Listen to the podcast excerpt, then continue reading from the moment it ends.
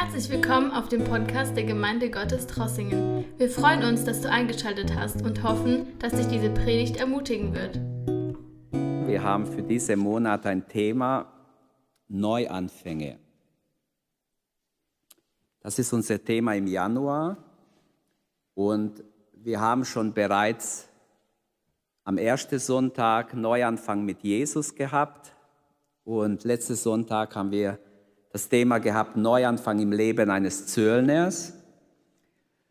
Und heute wollen wir mit diesem Thema weitergehen und Neuanfang im Leben eines Mannes betrachten. Gott schien sein Leben reich zu segnen. Er besaß ein florierendes Unternehmen und hatte viele Angestellte. Er war mit einer attraktiven Frau verheiratet, seine Kinder waren schon alle erwachsen und es schien so, dass sie alle gut geraten sind ähm, oder wohl geraten sind. Die Familie hielt zusammen, sie feierten gerne Familienfeste.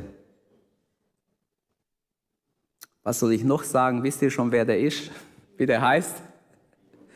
Hiob. Also, Neuanfang im Leben Hiobs wollte ich es nennen. Aber vorher, wo wir gesungen haben, hat mir, sage ich mal, Gott einfach gesagt, nein, es soll heißen Neuanfang im Leben eines Angefochtenen, eines schwer geprüften. So ist unser Thema heute Morgen, weil es uns alle etwas angeht, nicht nur den einen Hiob dort, der am Anfang des, Neu des Alten Testaments gelebt hat, sondern es geht uns alle etwas an. Also unser Thema ist Neuanfang im Leben eines schwer geprüften oder angefochtenen Menschen. Lasst mich ein Wort Gottes lesen. Ich werde viele Verse lesen, ihr dürft sitzen bleiben. Ich fange an mit einem Text am Ende des Buches, weil es geht um den Neuanfang. Im Kapitel 42 ab Vers 1 lese ich bis 6 und dann Vers 10. Da antwortete Hiob dem Herrn und sprach, ich weiß, dass du alles vermagst. Nichts, was du willst, ist dir unmöglich. Überlegt, er bekennt Gott, nichts, was du willst, ist dir unmöglich. Wer behauptet ohne Einsicht mit, mit Walten für mich und was, nee, mit Walten mein Walten sei finster, darum habe ich vollbracht, darum habe ich vorgebracht, was ich nicht verstehe, was zu, was zu wunderbar ist für mich und was ich nicht begreife. Und jetzt kommt das Wesentliche, worauf ich eingehen will. Höre, ich will reden. Ich will dich fragen, jetzt spricht Gott, höre im Vers 4, ich will reden. Ich möchte dich fragen, sagt Gott zu Hiob, und du lehrst mich. Bisher, jetzt kommt wieder Hiob im Vers 5, er antwortet, bisher kannte ich dich nur vom Hören sagen, doch jetzt habe ich dich mit eigenen Augen gesehen. Darum widerrufe ich, was ich gesagt habe, und bereue in Staub und Asche. Und dann heißt es im Vers 10, ein paar Verse weiter, und der Herr wendete das Geschick Hiob, das Geschick Hiobs, als er für seine Freunde bat. Und der Herr gab Hiob doppelt so viel, wie er besessen hatte.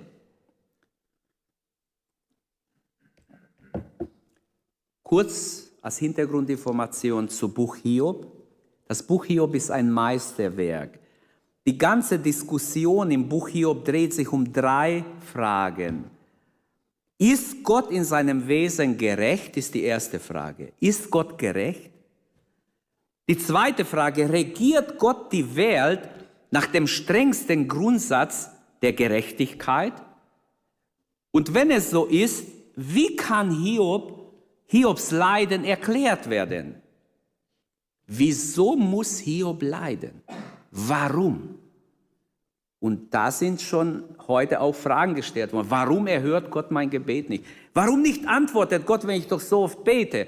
Ist unsere alle Frage schon gewesen. Und in der ganzen Welt, die ganze Jahrhunderte hindurch, hat das Buch Hiob viel Trost gehabt für Angefochtene. Darum geht es auch um Neuanfang im Leben eines schwer geprüften oder angefochtenen oder geprüften Menschen. Drei große Botschaften erfahren wir in diesem Buch. Die erste ist die Freiheit Gottes. Gott ist nicht gebunden. Er ist frei zu machen, was ihm wohlgefällt. Ohne dass es so wäre, wäre Gott ja nicht Gott. Die zweite große Lehre des Buches ist, dass Satan anfechtet, prüft. Also die Anfechtung Satans ist einfach eine Tatsache.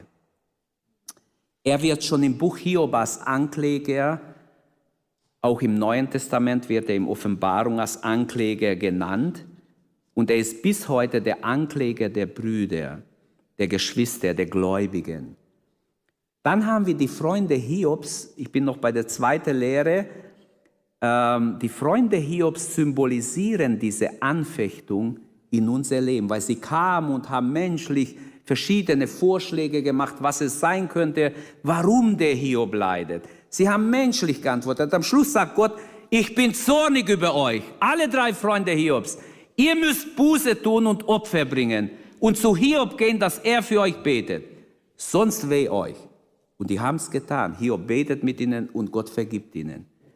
Das heißt, diese Tröster sind ein Sinnbild für dich und mich, für die ganzen Anfechtungen, die im Leben kommen. Tag für Tag, Woche für Woche kommen Anfechtungen. Die kommen einfach im Gedanken, durch das, was wir sehen oder hören oder sonst wie, sie kommen. Das dritte, eine dritte große Wahrheit im Buch Hiob ist die Kraft des Leidens. Man würde nie glauben, dass ein Mensch so viel leiden kann. Nicht jeder wird mit so ein Leiden wie Hiob versucht oder getroffen oder über ihn gelassen, sondern manche haben kleinere Leiden und jammern vielleicht viel mehr wie er. Er hat auch gejammert. Aber das ist eine große, die dritte große Lehre ist das Leiden, die Kraft des Leidens. Aber ich möchte, das war nur die Einleitung, noch zu der Einleitung kurz. Es gibt einen Bibelkommentator, der geschätzt und bekannt ist, Franz Delitzsch, der spricht über die Eschatologie im Buch Hiob. Eschatologie hat ja mit der Endzeit zu tun oder mit der prophetischen Bedeutung des Buches. Und Hiob lebte ja ganz am Anfang. Wir wissen nicht genau, wann er lebte, aber er muss vor Abraham gelebt haben, von den Orten, die dort angegeben sind.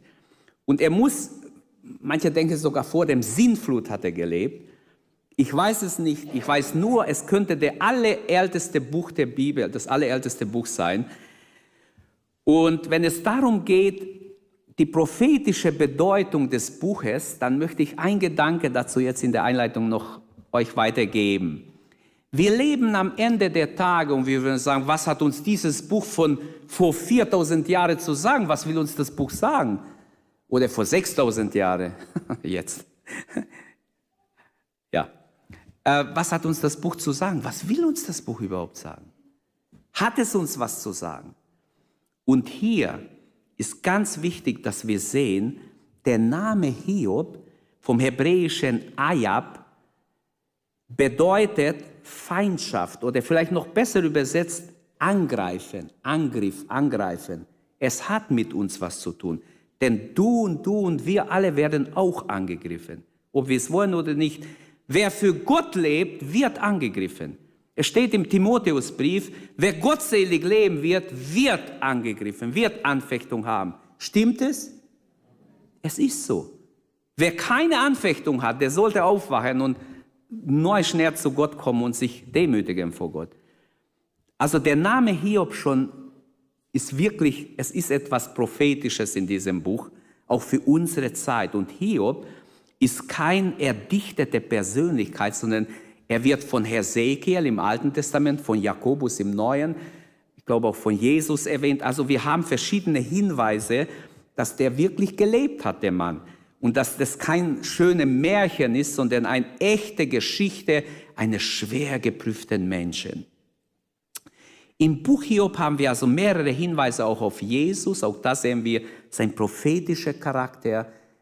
Ähm, in Hiob 9, 32 ist die Frage, wer wird der Mittler sein? Wer ist Mittler? Der Schiedsmann zwischen Mensch und Gott.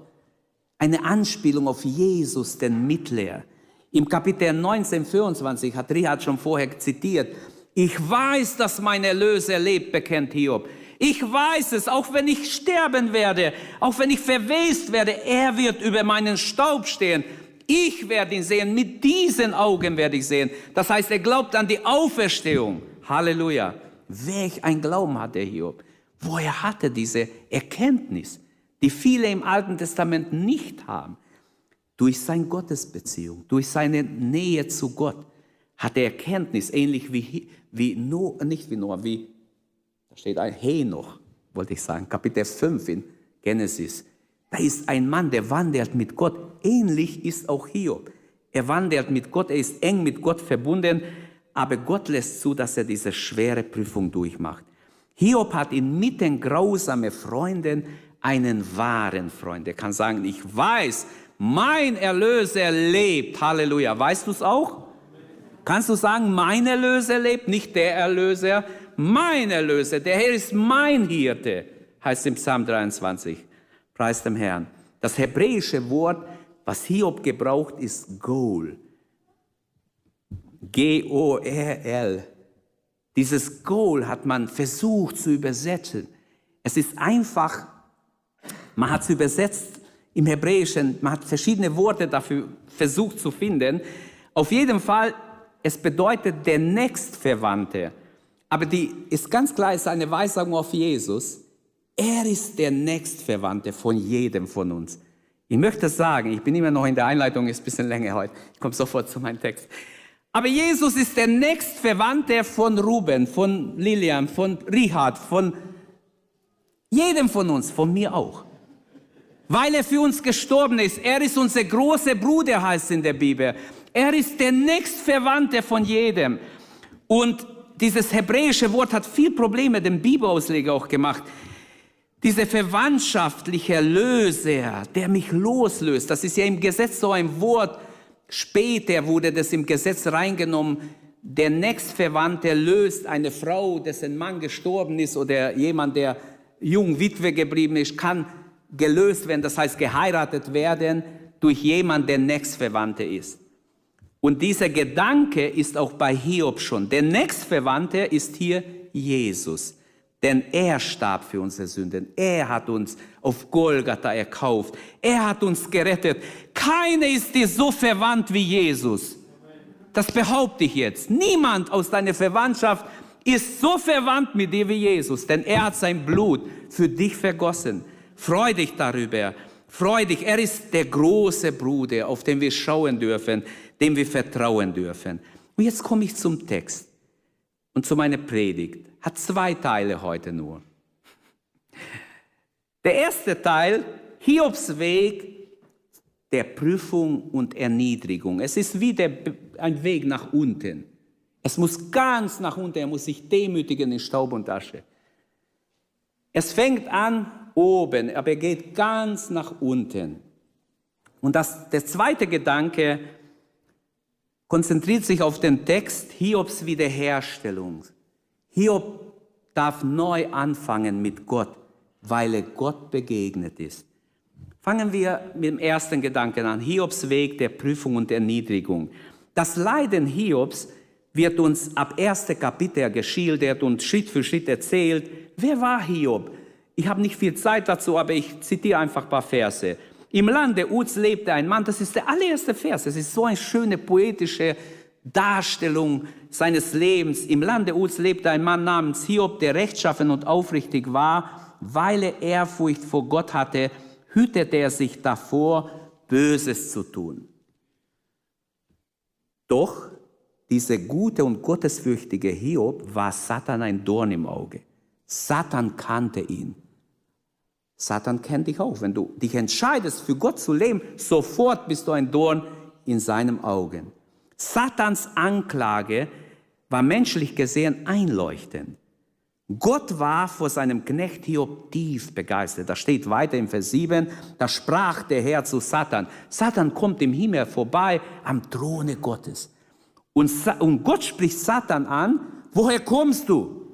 Und Satan antwortete dem Herrn und sprach, ich habe die Erde durchstreift und bin auf, bin auf ihr hin und her gezogen. Und Gott sprach zu Satan, hast du auf mein Diener Hiob geachtet? Auf Erden ist keiner wie er. Er ist schuldlos und aufrecht. Er fürchtet Gott und meidet das Böse. Das hat nicht ein Mensch gesagt, Gott sagt es über ihn. Überrascht dich das, sagt Satan im Vers 9? Er tut das nicht umsonst. Du hast ihn und seine Familie, seinen ganzen Besitz stets bewahrt, seine Arbeit erfolgreich und sein Herden haben sich gewaltig vermehrt. Aber versuch es doch einmal und lass ihn Hab und Gut verlieren, dann wird er dich ganz sicher vor allen Menschen verfluchen. Gut, sagt der Herr, mach mit seinem Besitz, was du willst, nur ihn selbst taste nicht an. So verließ Satan Gott und die Engel und sofort raste er wieder auf die Erde. Diese abgefallene, abgefallene Engel, Luzifer, der ein schöner Cherub wurde, hat sofort von Gott eine Erlaubnis bekommen, seinen besten Diener auf Erden anzugreifen und sein ganzer Besitz zu zerstören. Merken wir, welche Macht Satan hat? Er hatte diese Macht. Die Frage ist, hat es heute noch? Er hatte diese Macht. Und er hat heute noch große Macht. Deshalb steht im Judasbrief, wir sollen nicht lästern über ihn. Mose hat nicht gewagt zu lästern, sondern gesagt, Gott schälte dich. Weil heute lachen manche über den Teufel. Ich weiß, im Namen Jesu haben wir Sieg über den Teufel. Das ist fest. Aber der Teufel hat recht, manche Hurricanes vielleicht und manche böse Sachen in dieser Welt, große Naturkatastrophen, wenn Gott es ihm erlaubt. Gott erlaubt also Satan Hiob zu prüfen. Vers 13 sagt, eines Tages feierten Hiobs Kinder weiter einmal, äh, wieder einmal im Haus des älteren Bruders. Da kam ein Bote zu Hiob, meldete, wir pflügten gerade mit den Rindern die Esel, weideten nebenan, da überfielen uns Beduiner aus der Gegend von Saba und raubten die Tiere. Alle Hirten haben sie umgebracht, nur ich bin am Leben gekommen, damit ich dir schnell berichte. Kaum hat er ausgesprochen, der nächste Hiobs-Botschafter kam, Vers 16, im selben Moment stürzte ein anderer Bote hinein, ein Unwetter hat deine Schafe und Ziegenhärte mitsamt den Hirten vernichtet. Nur ich hab's überlebt und ich bin jetzt hier und berichte dir. Kaum hat er ausgeredet, Vers 17, als schon der nächste Bote angelaufen kam, atemlos meldete, Nomaden aus Babylonien haben unsere Kamelherden von drei Seiten überfallen und weggetrieben. Alle Hirten haben sie umgebracht. Ich bin der einzig Überlebende und kaum hat er ausgesprochen, Vers 18, im nächsten Augenblick kam wieder ein Bote angerannt. Hiob, rief er, deine Kinder feierten gerade im, als ein Wirbelsturm aus der Wüste das Haus deines ältesten Sohnes erfasste und einstürzen ließ. Alle deine Kinder liegen unter den Trümmern und sind tot. Ich als Einzige bin, habe überlebt und berichte dir. Wie schrecklich. Was würdest du machen jetzt? Wie würdest du reagieren als Familienvater von einer großen Familie, zehn Kinder, Riesenherden, reicher Mensch? Plötzlich alles in Sekunden ist alles weg. Aber es ist noch nicht genug. Nachdem Hiob Gott trotz dieser schweren Schläge dennoch die Treue hält, darf ihn Satan noch angreifen. Kommt er wieder und greift Hiob jetzt an mit, mit Krankheit, mit allerlei Geschwüre, sein ganzer Körper, er schabt sich mit irgendein Schabe und er ist kaum zu erkennen. Er ist voller Geschwüre und leidet. Der Satan schlug zu. Eitrige Geschwüre, heißt es, brachen auf Hiobs Körper aus, vom Kopf bis Fuß. Und doch bleibt Hiob gottesfürchtig. Also Satan ist ein Lügner, er hat nicht recht mit dem, was er Gott gesagt hat. Gott bekommt die Ehre, aber Hiob muss leiden. Als seine Frau das alles sieht, wir lesen es im Kapitel 2, seine Frau, ähm, ich weiß nicht, wie ihre Einstellung war, wahrscheinlich nicht sehr gut geistlich, ähm, sie hat gesagt, immer bist du noch, bist du immer noch fromm? Mach doch Schluss mit Gott und stirb. Verfluch Gott, wörtlich übersetzt. Aber Hiob sagte, was sagst du? Du redest wie die Gottlosen, ist dumm, was du sagst. Das Gute haben wir von Gott angenommen, sollten wir nicht auch das Schlechte annehmen, den Unheil annehmen? Selbst jetzt kam kein bitteres Wort über seine Lippen, über Hiobs Lippen. Er blieb vorbildlich selbst in diese schweren Leiden und tiefe Trauer für seine zehn Kinder. Aber nach einiger Zeit ist sein Geschwüre, seine Krankheit schier unaushaltbar. Und er leidet sehr. Im Kapitel 6, Vers 9, ich wünschte mir nur eines, dass er mich zermalmt und das Licht meines Lebens auslöscht. Er wünscht sich den Tod. Er kann nicht mehr vor lauter Schmerzen.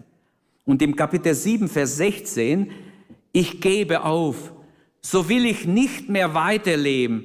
Lass mich in Ruhe, denn mein Leid hat keinen Sinn mehr. Ich sehe keinen Sinn. Warum leide ich so lang? Warum geht es jetzt monatelang? Das kann doch nicht sein. Also er hat genug, menschlich spricht er, ich habe keine Hoffnung mehr, dass es mit mir besser wird. Herr, lass mich lieber sterben. Können wir Hiobs Situation wahrnehmen oder überhaupt nachvollziehen?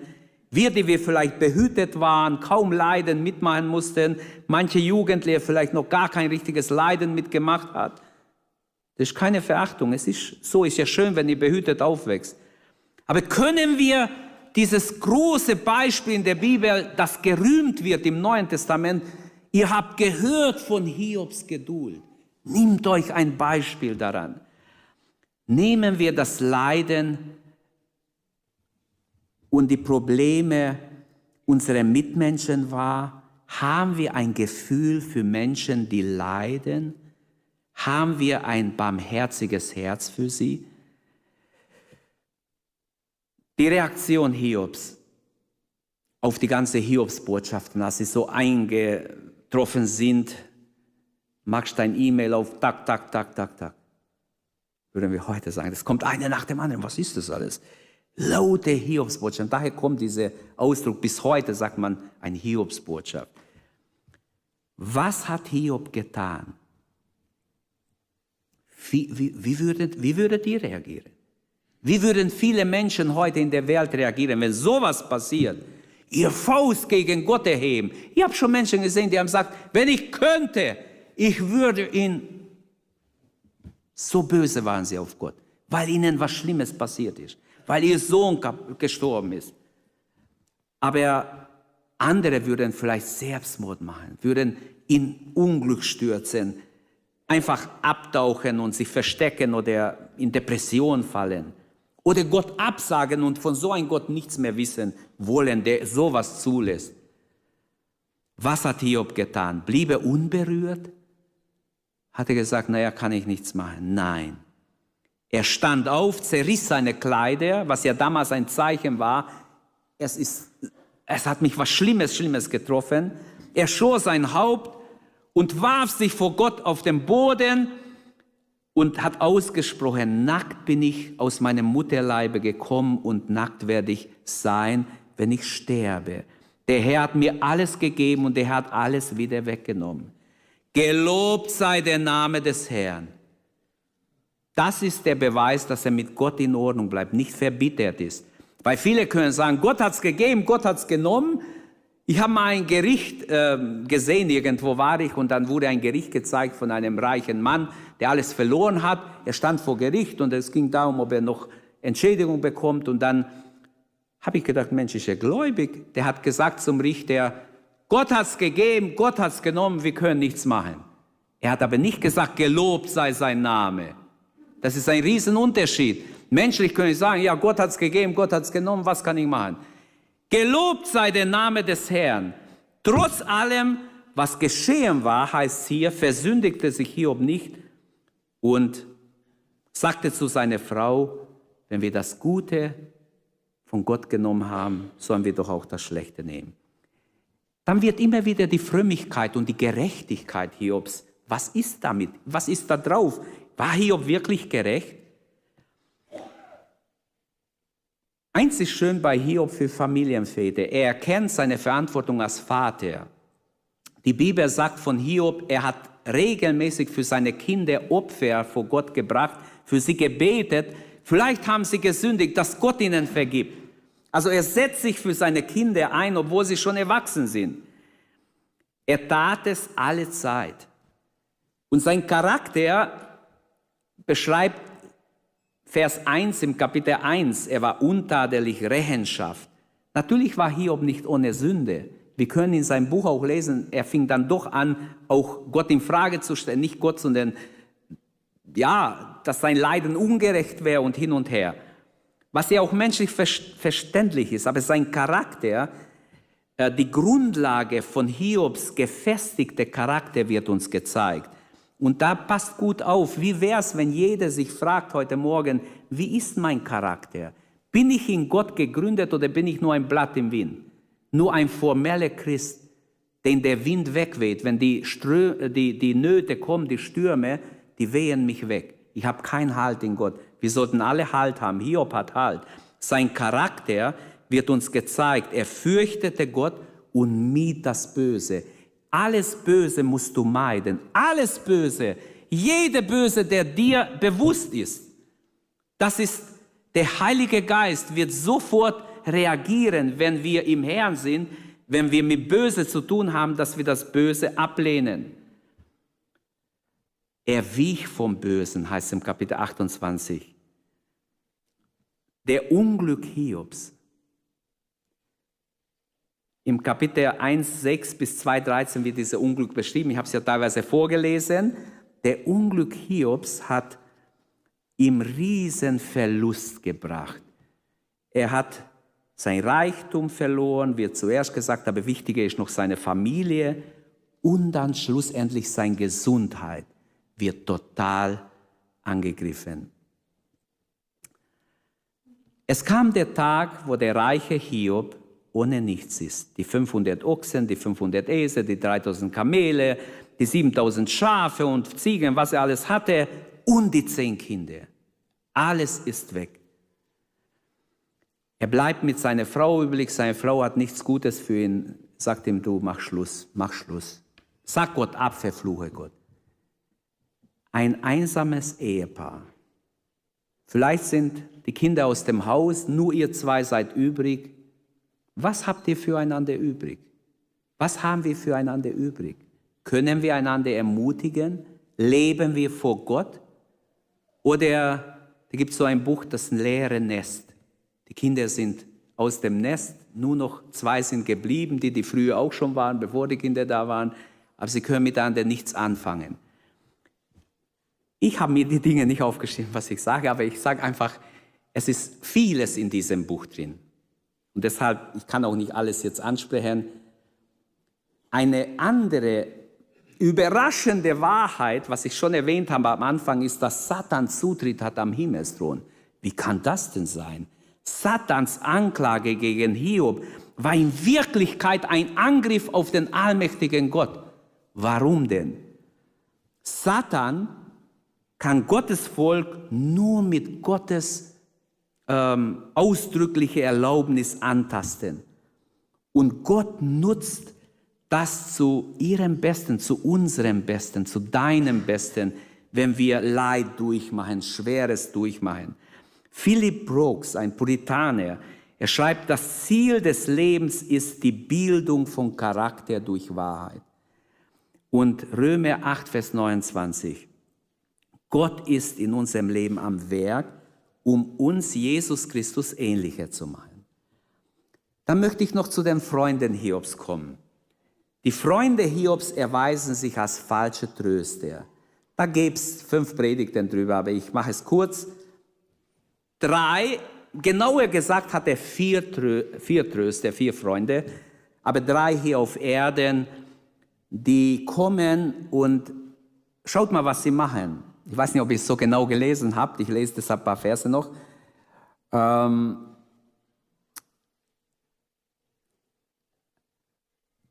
also Eliphas, Bildad und Zophar, im Kapitel 2 wird es beschrieben, als sie vom Unglück Hiobs hörten, vereinbarten sie, Hiob zu besuchen. Wahrscheinlich wohnten sie ein bisschen weiter weg.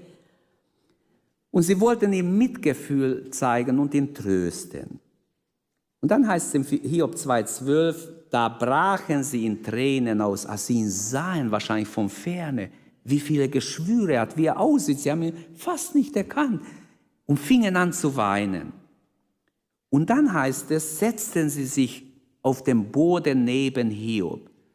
Sieben Tage und sieben Nächte haben sie nichts gesagt. Mann, das müsst ihr erst mal machen mit jemandem. Das war schon Mitleid. Sieben Tage und sieben Nächte sitzen sie neben Hiob, ohne ein Wort zu sagen. Um zu zeigen, weil wenn Menschen trauern, und das ist vielleicht auch der Kultur gewesen, wenn Menschen trauern, kommen Menschen mit allerlei Tröstungen. Manchmal ist es lächerlich, was sie sagen. Wenn jemand Schmerzen hat, dann soll man Mitgefühl zeigen, am besten nicht viel sagen, sondern zeigen, du, wir leiden mit dir. Klar, man fühlt sich verpflichtet, was zu sagen, aber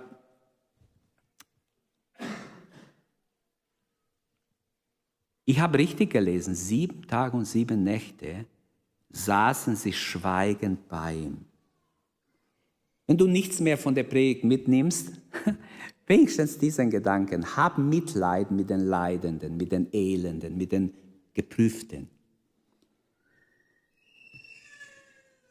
Aber später haben sie dann viel geredet und ich möchte darauf gar nicht eingehen, weil da gibt es sehr viel zu sagen. Sie kritisieren Hiob, sie beschuldigen, sie versuchen die Frage Hiobs, warum leide ich, zu beantworten, aber zu menschlich. Und Sophar bezeichnet Hiob sogar einen dummen Esel. Im Glauben darf man Hiob, äh, ähm, darf Hiob aber sagen, Kapitel 23, Vers 10, ich überspringe jetzt einen großen Abschnitt, er kennt, er, Gott kennt meinen Weg, der bei mir ist. Er weiß, wie es, wie elend es mir geht. Prüft er mich, wie Gold gehe ich hervor. Und Gold fürchtet sich nicht vor Feuer. Das ist eine tiefe Wahrheit. Wenn wir vor Gott stehen, brauchen wir uns nicht vor Prüfungen fürchten. Denn Gold hat noch nie Angst gehabt vor Feuer. Und Hiob hatte ein reines Gewissen. Er konnte sagen im Kapitel 31.1, ich habe einen Bund mit meinen Augen gemacht. Was war der Bund? Dass ich nie nach einer Frau gucke und sie begehre, dass ich kein Mädchen lüstern anschaue. Das sollten alle Christen diesen Bund machen. Dass wir Menschen als wertvoll und Menschen segnen und nicht egoistisch und lüstern nach Menschen schauen.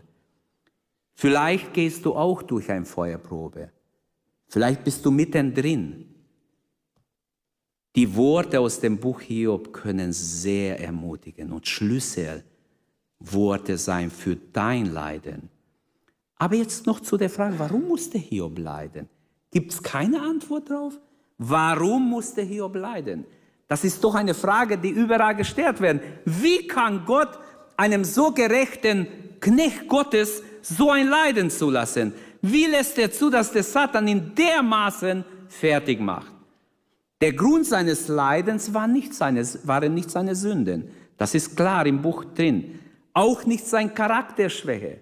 Manche von uns haben vielleicht Charakterschwächen und da kann der Teufel angreifen und dich schlagen. Aber Hiob hatte das nicht. Kapitel 2, Vers 3 sagt, Hiob hat ohne Grund gelitten. Und das Schlimmste war, er weiß gar nicht, was mit ihm passiert.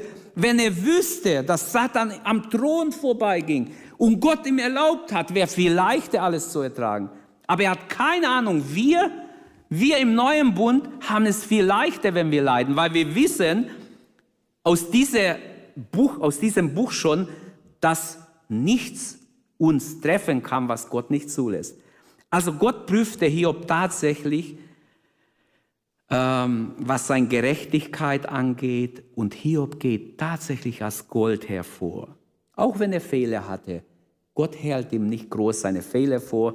Es gibt einen Abschnitt, wo Gott schon ihm um die 50 Fragen stellt, was weiß ich, viele Fragen, und Hiob kann auf keine antworten, weil er anfing zu klagen.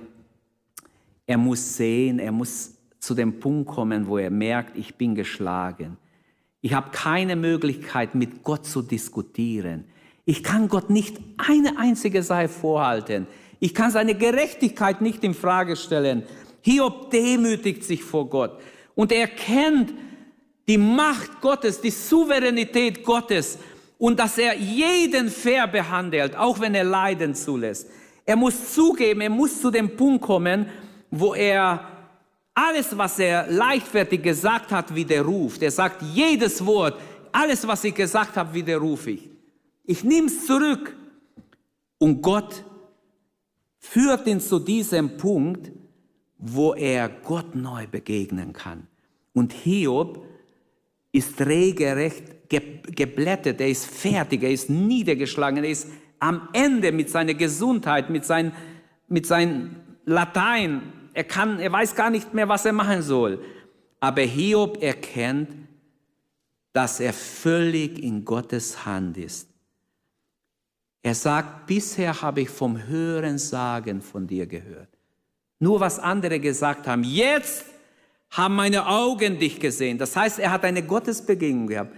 Gott kommt dem Hiob ganz nah und spricht mit ihm. Darum gebe ich auf und tröste mich in Staub und Asche oder tu Buße in Staub und Asche. Vielleicht bist du jung, hast noch kein großes Leiden gehabt oder vielleicht hast du schon Leiden in jungen Jahren. Gott kann und will auch dir begegnen. Umso schneller, umso besser. Vielleicht wirst du auf der Erde in diesem Leben keine Antwort bekommen auf deine Warum-Frage. Trotzdem erkenne, hier ist der Schlüssel im Buch Hiob, Gott tut nichts Unrechtes. Auch wenn er Leiden zulässt, es ist zu deinem Besten. Er weiß, ohne dieses Leiden würdest du vielleicht in die Irre gehen. Er will aber, dass du ein gutes Ende hast. Und es wird dich zum guten Ende führen. Du bist vielleicht schon jetzt in ein Leiden, vielleicht leidest du in eine Krankheit, Not, egal was. Lerne von Hiob, was er erst durch ganz schwere Leiden gelernt hat oder erkannt hat, wie groß Gott ist, wie allmächtig Gott ist. Du brauchst nicht zweifeln. Er hat alle Macht, er hat alles in seiner Hand. Und das bringt mich zum zweiten Gedanken, Hiobs Wiederherstellung und Neuanfang. Jetzt sind wir beim Text. Hiob unterwirft sich Gottes Gerechtigkeit. Hiob muss erkennen, alles, was ihm widerfährt, kommt aus Gott oder aus Gottes Hand. Gott sagt Hiob, Gott sagt zu Hiob und auch zu uns heute, glaube ich, erkenne mich, vertraue mir und alles, auch das Schwere, wird zu deinem Besten dienen. Auch das Leiden, diese Krankheit, die du hast, es wird zu deinem Besten dienen. Letzten Endes gibt es nichts auf Erden, keine endgültige Antwort auf Leiden. Ich möchte den Mann sprechen oder die Frau sprechen, die mir das Leiden auf der Erde erklären kann. Es gibt viele Versuche, es gibt Bücher darüber, aber ich habe noch keine wirkliche Lösung gefunden. Ich kann nur sagen, Gott lässt Dinge zu, die uns zum Besten dienen. Die Tür der Reue führt in die Halle der Freude oder in die Seligkeit Gottes. Wenn wir umkehren, wenn wir uns demütigen, wie Hiob es tat, als er Gott erkannt hat, seine Größe, seine Souveränität, seine absolute Gerechtigkeit, da hat er sich gebeugt, gedemütigt und jetzt kann Gott ihm begegnen. Der Herr segnete Hiob, heißt im Vers 12, von jetzt an mehr als zuvor. Bald besaß er 14.000 Schafe und Ziegen, 6.000 Kamele, 1.000 Rinder, Gespann und tausend Esel und so weiter. Gott schenkt ihm eine neue Familie, wird weiter gesagt. Es steht am Ende des Buches, schließlich starb er in 42,17. Er starb im hohen Alter in einem reich und erfüllten, nach einem reichen und erfüllten Leben. Das bedeutet mehr als ein langes Leben. Der hat langes Leben bekommen, also Gott war ihm gut gesinnt. Das ist nicht alles langes Leben. Wenn es hier heißt, in einem hohen Alter mit, mit einem reichen und erfüllten Leben, und wenn wir lesen vorher, was steht und nachher, dann ist ganz klar, dass der Segen Gottes auf diesem Leben Hiobs geruht hat. Das bedeutet also mehr als nur Jahre. Gott stellt sich zu Hiob, das merken wir hier. Gott stellt sich zu Hiob. In Vers 7 passiert etwas.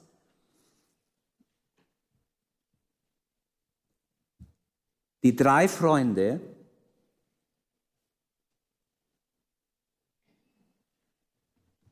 es heißt genau, der Herr sagte zu Eliphas und Theman, ich bin zornig auf dich und deine beiden Freunde, denn ihr habt nicht richtig von mir gesprochen. Eure Ansicht über Gott, eure Gotteserkenntnis ist falsch.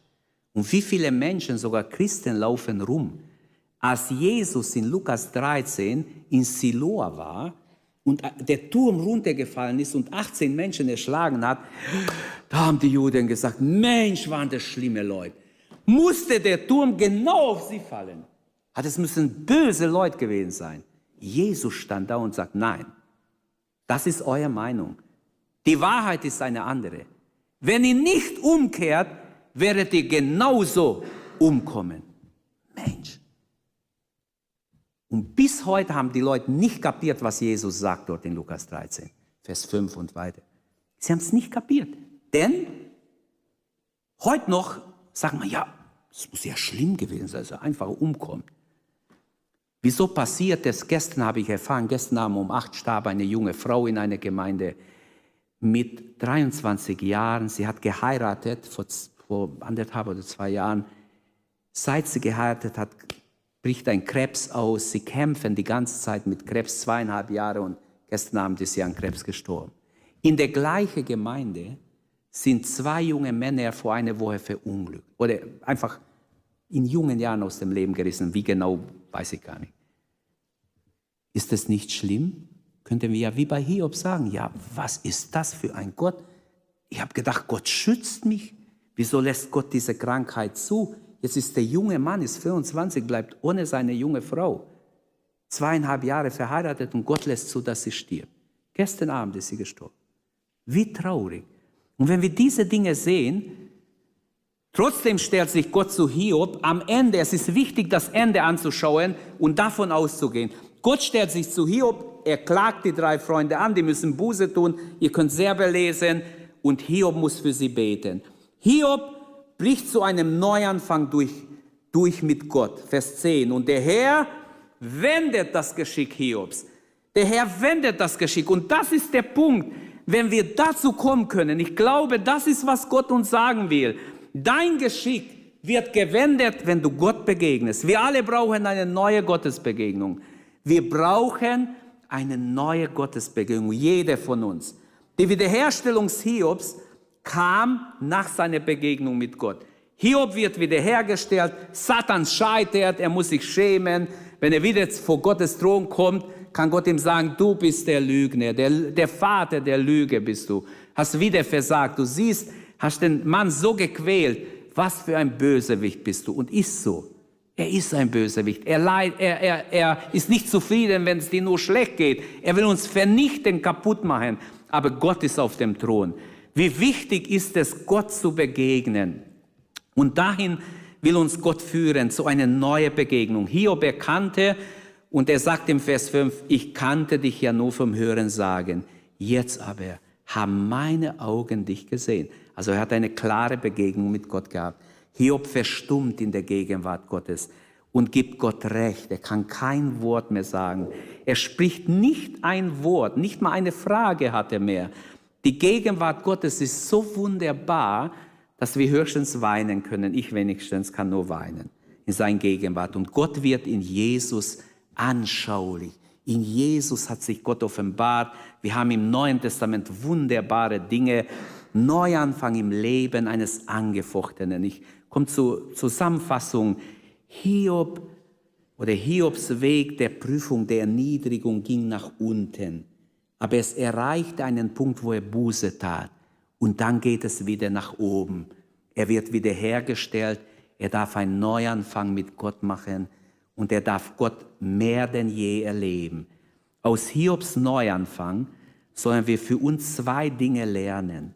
Erstens, in unserer Prüfung geduldig zu sein. Egal welche Prüfung wir haben, ob Krankheit, familiäre Nöte, persönliche Probleme, egal was. Geduldig zu sein. Jakobus sagt, habt ihr gehört von Geduld Hiobs? Nimmt es zum Beispiel. Und das Zweite, dass wir ausharren in der Prüfung. Nicht so schnell zappeln und aufgeben. Bleib ruhig. Warte auf den Herrn. Wie gehen wir mit Not und Schwierigkeiten um? Nicht das ist entscheidend, was dir geschieht, was Gott zulässt in dein Leben. Nicht das ist entscheidend. Wir denken, das ist entscheidend. Nein, das Buch hier predigt uns, nicht das ist entscheidend, was dir passiert, sondern was ist entscheidend? Entscheidend ist, ähm, wie ich reagiere, wenn mir Not, Probleme, Sorgen, Krankheiten, was auch immer begegnet. Sieh dich nicht immer gleich ein Opfer. Warum passiert es mir? Warum ist es mir passiert? Wieso mir wieder? Wieso uns wieder? Wieso trifft es uns? Nein, sag, hier bin ich Herr. Ich bin ein Lernender. Ich möchte von dir lernen. Ich will dir neu begegnen. Herr, ich weiß, alles ist in deiner Hand. Du bist souverän über alles. Amen. Und gib Gott die Ehre wie Hiob, auch wenn du es noch nicht verstehst. Nicht nachher gibt man Ehre, vorher soll man Ehre geben. Wenn du es verstehst, bleibt ja nur Lob und Anbetung. Aber wenn du es nicht verstehst, Gott zu loben, das ist die Stärke. Die Widerwärtigkeiten unseres Lebens, sie wollen uns was lehren. Was wollen sie uns lehren? Sie bringen uns erstmal Gott näher. Denn wir suchen Gott, wir nehmen uns Zeit für Gott. Sie befähigen uns auch andere zu dienen. Plötzlich sehen wir, da sind auch andere, die Not haben. Nicht nur ich, ich bin krank. Der andere ist auch krank. Und was sie uns noch vielleicht beibringen wollen, uns selbst zu, von uns selbst zu entleeren und Gott zu vertrauen, mit Gott zu rechnen, Ausschau nach ihm zu halten, offen zu sein für eine neue Begegnung mit ihm. Und letzten Endes gibt es hier auf Erden, das behaupte ich heute Morgen, keine wirkliche ausführliche Antwort, warum Gott Leid zulässt. Dafür aber und das tut Hiob, das tut auch Paulus, das sollten wir auch tun. Trotzdem sollen wir Gott loben und preisen, Gott anbeten, ihm die Ehre geben. Paulus schreibt in Römer 11, Vers 33 und weitere, wie groß ist doch Gott, wie unendlich sein Reichtum, seine Weisheit, wie tief seine Gedanken, wie unbegreiflich für uns seine Entscheidungen und seine Pläne. Denn wer könnte jemals Gottes Absichten erkennen? Wer könnte ihm raten oder sein Berater sein? Oder wer hätte Gott jemals etwas gegeben, was er nicht vorher von ihm bekommen hätte? Denn alles, aber auch wirklich alles, ist von ihm, dem Schöpfer, ausgegangen, besteht durch ihn und wird alles vollenden. Er wird alles vollenden. Ihm gehört Lob, Ehre in Ewigkeit. Amen. Amen. Lasst uns aufstehen. Danke, dass du unsere Predigt angehört hast. Wenn dich die Botschaft angesprochen hat, dann teile sie gerne mit deinen Freunden und Bekannten, dass auch sie diese Predigt hören können. Wir wünschen dir Gottes Segen.